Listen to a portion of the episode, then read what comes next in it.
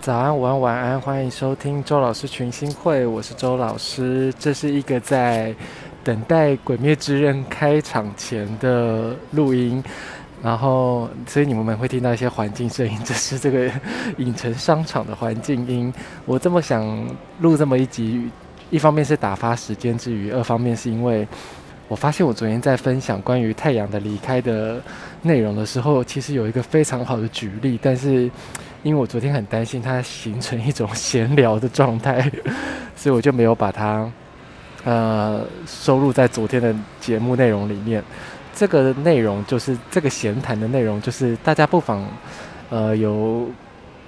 就是观看动漫习惯的朋友们，不如设想一下，回想一下，我们以前过往看的许多经典动漫、经典漫画里面的主角，他们是不是都有一个这样子离开的父亲，远离他们，让他们去追随主宰了某种他们人生基调的太阳的主角们？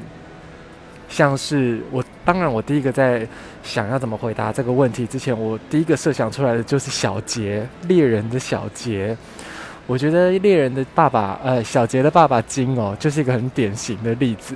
然后我还认真细想了一下，金应该是个什么样，上升落在哪里，日落几宫的太阳。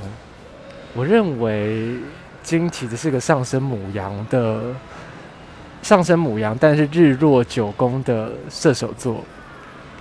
非常符合他对于考古、对于地方民族文化志充满兴趣的呃这个个性。那如果从这个点上面看金的话，那小杰应该是怎么样的太阳呢？我认为小杰是上升金牛，然后日落一宫的母羊座。就他太阳母羊，虽然他上升金牛，可是他太阳母羊是落入他的一宫，而不是他的二宫。从这点就可以完全推导出。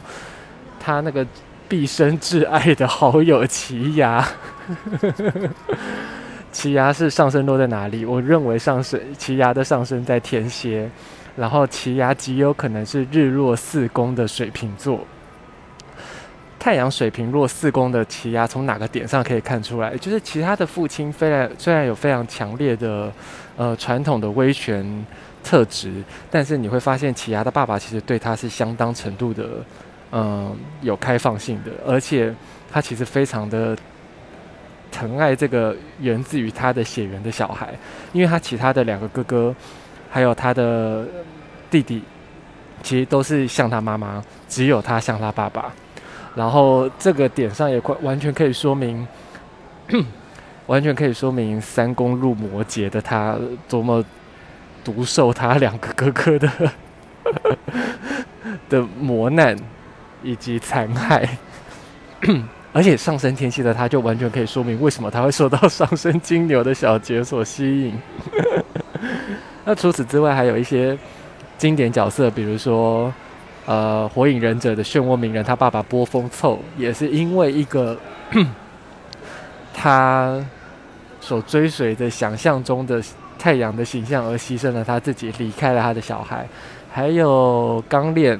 的主角爱德华以及阿尔他们的爸爸霍恩海姆，也是一个在追随着自己心中太阳的形象而远离了他的小孩，导致他小孩开始追随他的，某种程度上开始追随了他的太阳的存在。还有谁呢？就像海贼王的鲁夫，他爸爸，哎，我忘记他爸爸叫什么名字了，不好意思，人老了失忆。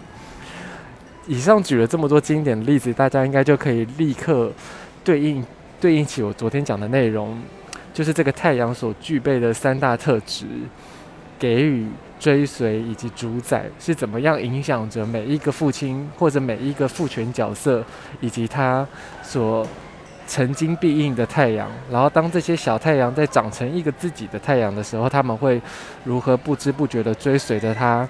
所谓那个父亲，所谓那个像太阳的角色的脚步，而去长成了自己新的太阳，而且也就是因为这些的距离啊，还有一个人啦，就是那个谁啊，嗯，晋级的巨人，什么莲啊，爱莲，爱莲他爸爸，因为我不是很喜欢爱莲这个角色，所以我对他跟他爸爸之间的关系就没有记得这么牢。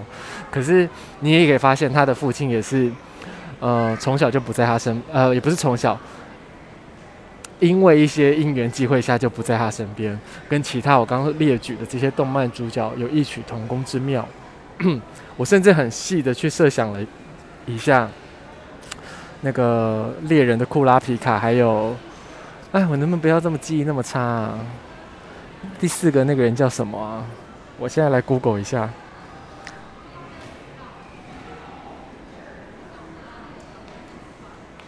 谁呀？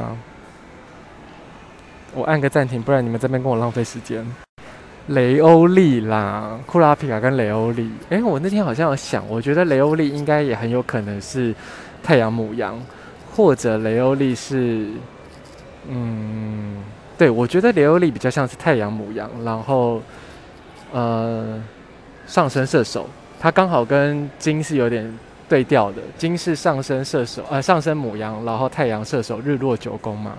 我觉得雷欧利是上升射手，然后太阳母羊，然后他太阳母羊，他应该很有可能也是在一宫，就刚好也是在一宫，亦或者他的太阳母羊，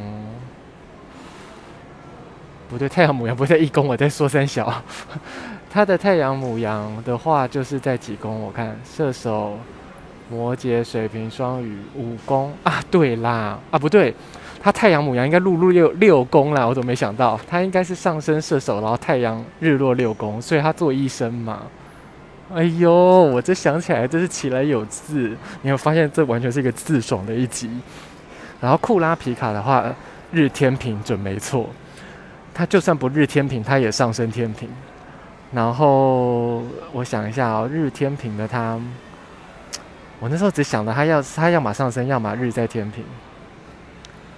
他其实也很有可能，我想一下，如果他上升天平的话，他就是有可能四宫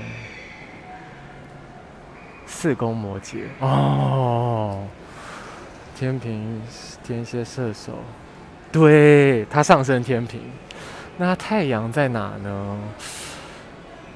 我觉得他倒很有可能啊，他有可能太阳在巨蟹，然后虽然他十宫入巨蟹，但我觉得他太阳在九宫，就他九宫实际上是入双子嘛。嗯，对，对，所以他是发展出一套他自己的巨蟹化能力。对对对。